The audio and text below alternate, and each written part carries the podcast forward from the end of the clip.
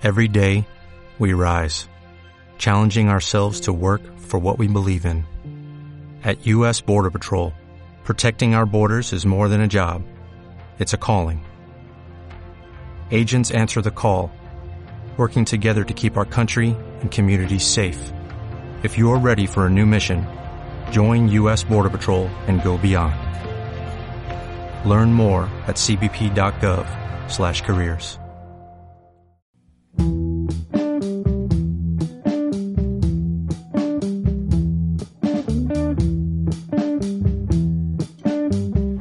Bienvenidos todos a una nueva edición del podcast de, de Hispanic Council.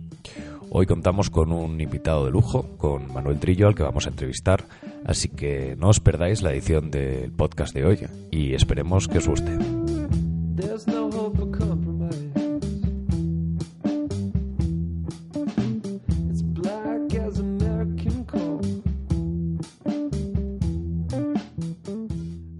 Pues muy buenas, aquí estamos con Manuel Trillo, eh, periodista del diario ABC y autor de nuestro último informe de Florida, Alaska, tres siglos, delegado español en Estados Unidos. ¿Qué tal, Manuel? Hola, muy buenas. Pues es un placer tenerte aquí con nosotros y, hombre, la primera pregunta es obligada, ¿no? ¿Qué, qué te ha parecido hacer este paper? ¿Cómo ha sido la experiencia de investigar esos tres siglos de presencia española en Estados Unidos? Bueno, pues la verdad que me ha resultado, desde luego, apasionante. Eh, yo vengo trabajando desde hace ya bastante tiempo en todos estos temas de la historia de los españoles en Estados Unidos, que en general es, eh, pienso, bastante desconocida. Pero este informe me ha permitido bucear mucho más en, una parte todavía más desconocida, si cabe, que es toda esa mm, eh, zona del noroeste del continente americano, la parte de Canadá, de Alaska, donde España tuvo una presencia durante a través de exploraciones e incluso eh, ocupando el territorio de unas tres décadas aproximadamente a finales del siglo XVIII y la verdad que bueno yo cuando he comentado a la gente que estaba trabajando en esto y luego cuando lo, lo iba a presentar eh, pues todo el mundo me decía de Alaska Canadá pero de qué me estás hablando los españoles allí la gente la verdad que, que en esto no tenía ni idea. Y bueno tampoco eh, antes de, me- de meterme con este informe eh, tampoco como digo eh, era algo que, yo conociera en profundidad y, y gracias a este trabajo pues pues me ha permitido conocerlo mucho más Pues la verdad es que en el informe, para los que todavía no lo hayan leído, que yo sí he tenido ocasión de hacerlo, eh, nos hablas de muchísimos personajes a lo largo de estos tres siglos, algunos más conocidos, otros menos, está lleno de historias apasionantes, entonces yo te quería preguntar, ¿no? Que si tuvieras que elegir uno, un personaje que dijeras es poco conocido y habría que investigar más sobre él, porque por ejemplo, aunque hay que seguir reivindicando su figura, Bernardo de Galvez es un hombre ya, gracias a Dios, poquito a poco más conocido, pero alguno que digas, Manuel Trullo dijera, este es el, el que hay que conocer, el que la gente se ha perdido. Así es. Eh, bueno, yo destacaría dos. Mira, eh, Te dejo, te dejo. el primero de ellos, eh, yo hablaría de Francisco de la Bodega y Cuadra. Eh, este hombre era un limeño, eh, pero bueno, en aquel momento, lógicamente, de territorio español, ¿no? Y de hecho, bueno, él era hijo de, de vasco, eh, estudió, se formó en la Escuela de Guardiamarinas de Cádiz y, y formaba parte, era oficial de, suboficial primero y luego oficial de la Armada Española. Eh, bueno, pues Juan Francisco de la Boda de Cuadra es uno de los grandes protagonistas de toda esta gesta de, la exploración y, de la presencia española en, lo que hoy es eh, Canadá y, y Alaska. Él hizo tres expediciones. Una, la primera de ellas en 1775, la segunda en, en 1779 y la última en 1792, que fue la que se llamaba la Expedición de Límites, eh, que siguió al acuerdo, a la llamada Convención de Nootka, eh, por la cual eh, España y Gran Bretaña trataban de eh, arreglar sus diferencias sobre, sobre aquellos territorios y, y aquella expedición pues trataba de fijar los límites, eh, por eso se llamaba así, expedición de límites entre, entre uno, uno y otro.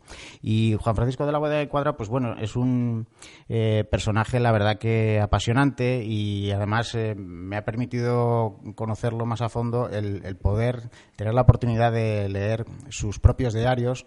Claro, Eh, eso lo explicas además en, Exactamente. en el informe, ¿no? Están, están publicados y la verdad que está además escrito con una prosa eh, muy muy intensa que, que te hace prácticamente embarcarte. Sí, que en- te metes en el papel, ¿no? Como si. Manuel Trillo hubiera estado allí por parte de la- Alaska con, de la con el Anorak, sí, con sí. el... Yo el otro día cuando presentamos el informe, no sé si me permites eh, leerte Sí, te un, te dejo la- un- te un permito. parrafito que, que a mí me, me encanta porque eh, dice mucho de, de este personaje en el diario de, de la primera de sus expediciones. Eh, bueno, pues él describe una jornada en la que se había levantado, eh, había arreciado el viento, y, pero él eh, estaba descansando, entonces eh, lo levantan ¿no? y, le, y le advierten de que, pues eso, de que se había levantado viento y que por ello eh, se había arriado la vela mayor y se había tomado un rizo, es decir, se había acortado eh, la otra vela, ¿no? Y entonces él eh, describe muy gráficamente cómo al, al, al ser despertado, ¿no? Al- al- cuando le sacan de su descanso, eh, él se enfurece porque ha visto cómo acortan vela y, y él lo que quiere es que, que no, que, que a todo trapo, ¿no? Que sigan sin miedo y, hacia adelante, ¿no? Para completar la, la misión. Eh, iba a leer el párrafo en el que habla de precisamente de esto. Déjame que te lo encuentre. Nada, mientras lo buscamos, yo te voy preparando una siguiente pregunta porque eh, aquí en esta entrevista hay un gap de generaciones y me gustaría saber qué opinas ¿no? de, de, gente de mi generación, ¿no? los que llaman generación Z o millennials o ya no sabemos lo que nos llaman. Eh, ¿Cómo hacer para que nos cuenten mejor pues todo esto que tú cuentas en el informe? Porque a mí, ni en la universidad, ni en el colegio, no, no sabía toda esta parte tan rica de nuestra historia. Bueno, eh, a ver, gracias a Dios, como hablas tú, por ejemplo, de lo de Bernardo de Galvez, ¿no? Eh, es verdad que yo creo que cada vez hay eh, más inquietud por recuperar nuestro pasado y esta parte en concreta, ¿no? Que es verdad que, que no se nos ha enseñado en, en el colegio ni a ti, pero tampoco a mí, ¿eh? Mm, Yo soy más joven que tú y... Más y- joven. No vamos a revelar Eh, el, perdón, gap, el gap generacional de la entrevista, no lo vamos a contar. No, soy más mayor, perdón. Pero quiero decir que a mí tampoco se me contó esto. Quiero decir, no es algo de los nuevos planes educativos. Yo creo que ha habido ahí un, bueno, pues un descuido, eh, un- no sé, una cierta falta de, de reconocimiento de, de lo que hicieron nuestros antepasados, ¿no? Eh, bueno, pues eh, primero tiene que nacer de, pues eso, de la inquietud de la gente y luego, pues es verdad que trasladarse a, a los planes educativos, yo creo, ¿no? Creo que has encontrado el Sí, párrafo. sí, vamos te, a, te vamos lo voy a leer, mira, porque para es muy, es muy gráfico. A mí, vamos, me encanta y espero que, que a vosotros también. Decía Bodega y Cuadra cuando, cuando ve que han eh, arriado la vela y, y ha cortado la otra. Dice, deseoso de quitarles el miedo, salí y mandé se largase el rizo e izasen la vela, y mostrándoles enojo, les dije que ninguno sin mi permiso volviesen adelante a arriar un palmo de vela, que ya estaba avergonzado de verlos tan pusilánimes y cobardes, que era bajeza indigna en los hombres demostrar tener tan apocado espíritu, que qué confianza podría tener, ni qué debía esperar de ellos en alturas crecidas, donde es preciso que los mares y vientos sean con mayor fuerza y mal aparato, si ahora, con tiempos claros, aparentaban tanta timidez. O sea, vamos, que iba a todo trapo, Los, como has dicho, ¿no? los tenía tiesos, ¿no? Y No, luego eh, él- eh, has dicho que era, si no me equivoco, limeño, Sí. pero hijo de vasco. Exactamente. Eh, Igual le puede venir un poco la vena de, Pues puede de ser. ir con todo hacia adelante. Los de Bilbao somos un poco así a Sí, es veces. así, ¿no? ¿no? nos frenamos a, a pensar las... Y, y él, de hecho, luego precisamente también dice que después de este rapapolvo eh, apreció en su tripulación, en sus hombros, un nuevo espíritu y que todos se mostraban deseosos de seguirle en cualquier destino, dice, ¿no? Bueno, pues eh, les surtió buen efecto entonces. Bueno, te decía que te iba a hablar de dos personajes. Uno era este Era uno. y otro, era- otro es Salvador Fidalgo.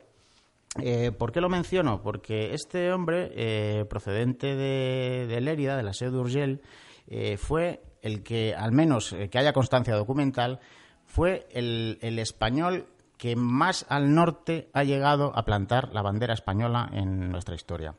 Él, eh, Ahí queda el dato. Ahí queda el dato. Esto es para apuntárselo. En el año 1790, eh, él formó parte de una expedición. eh, eran tres barcos, cada uno con una misión distinta, se, entonces se, se dividieron y él le, le tocó eh, seguir explorando hacia el norte y entonces llegó a, a una zona en la que eh, nombró dos lugares uno que se llama Córdoba, el puerto de Córdoba, y otro el de Valdez. Hoy día siguen existiendo en Alaska, más allá de los 60 grados de latitud norte, dos poblaciones que conservan estos dos nombres que puso Salvador Fidalgo. Entonces, bueno, seguramente ni tú ni yo en el colegio, como hablábamos, hemos oído hablar de, de este personaje y, y a mí me parece pues, pues una figura desde luego a rescatar. Yo, de hecho, hasta que me leí el informe, había, había muchos nombres que no, que no conocía, ¿no? Pero que sinceramente creo que esto de, de nuestra historia en general y en particular nuestra rica historia en, en lo que es hoy Estados Unidos, eh, yo creo que es un poco, lo comentaba otro día con amigos, como un veneno.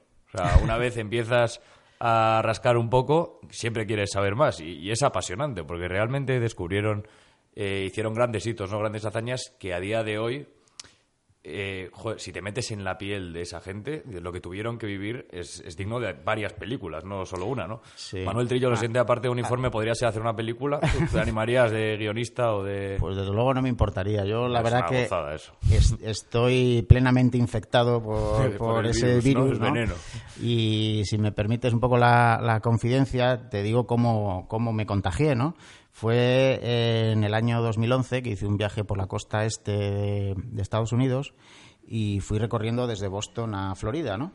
Y en mi recorrido, pues bueno, al, al entrar en Florida me detuve en una población que se llama San Agustín, que da la casualidad que fue fundada en 1565 por un asturiano.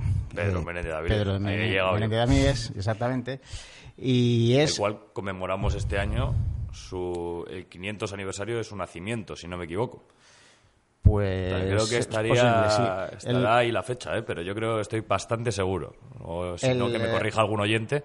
Pero Hace tres años, hace cuatro años exactamente, se conmemoró los 450 de años de la ciudad.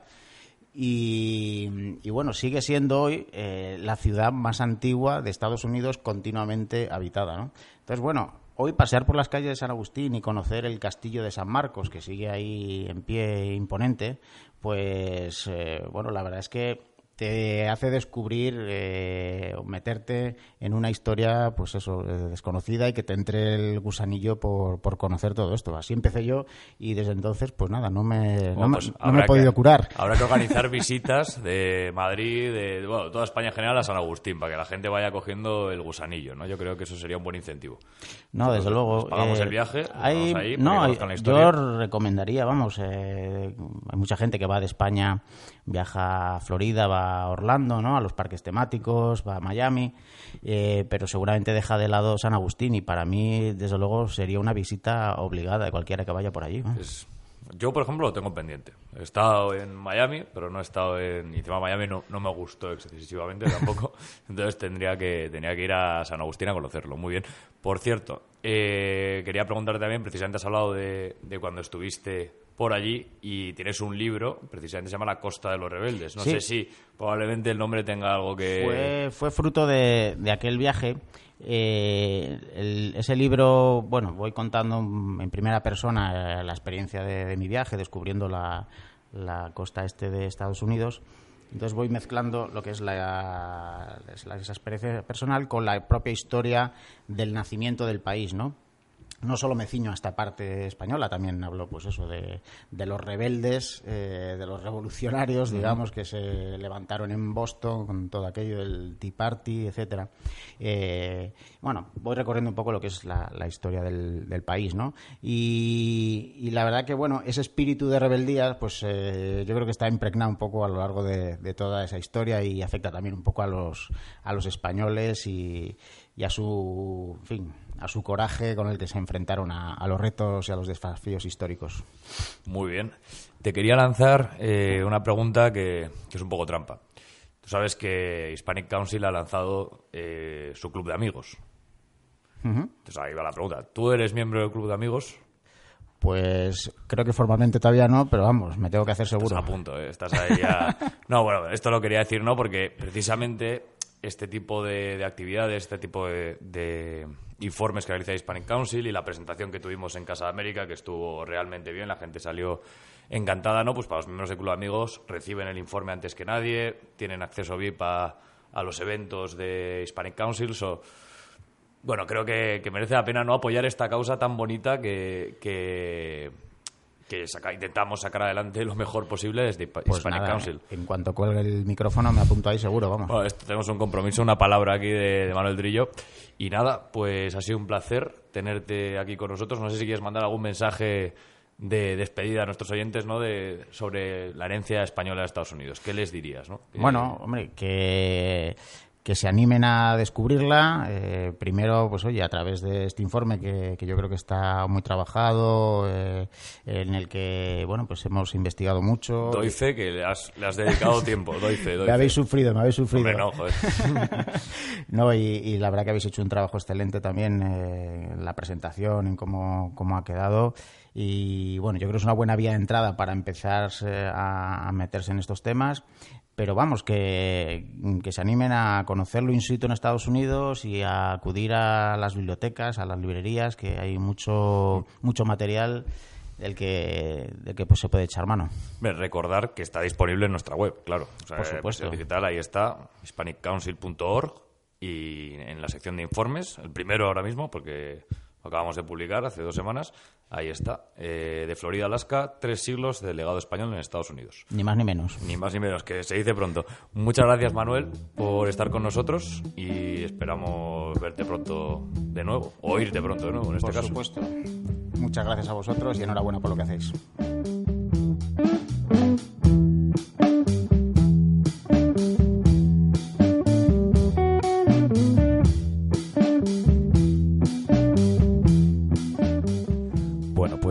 Sido todo en el podcast de, de Hispanic Council.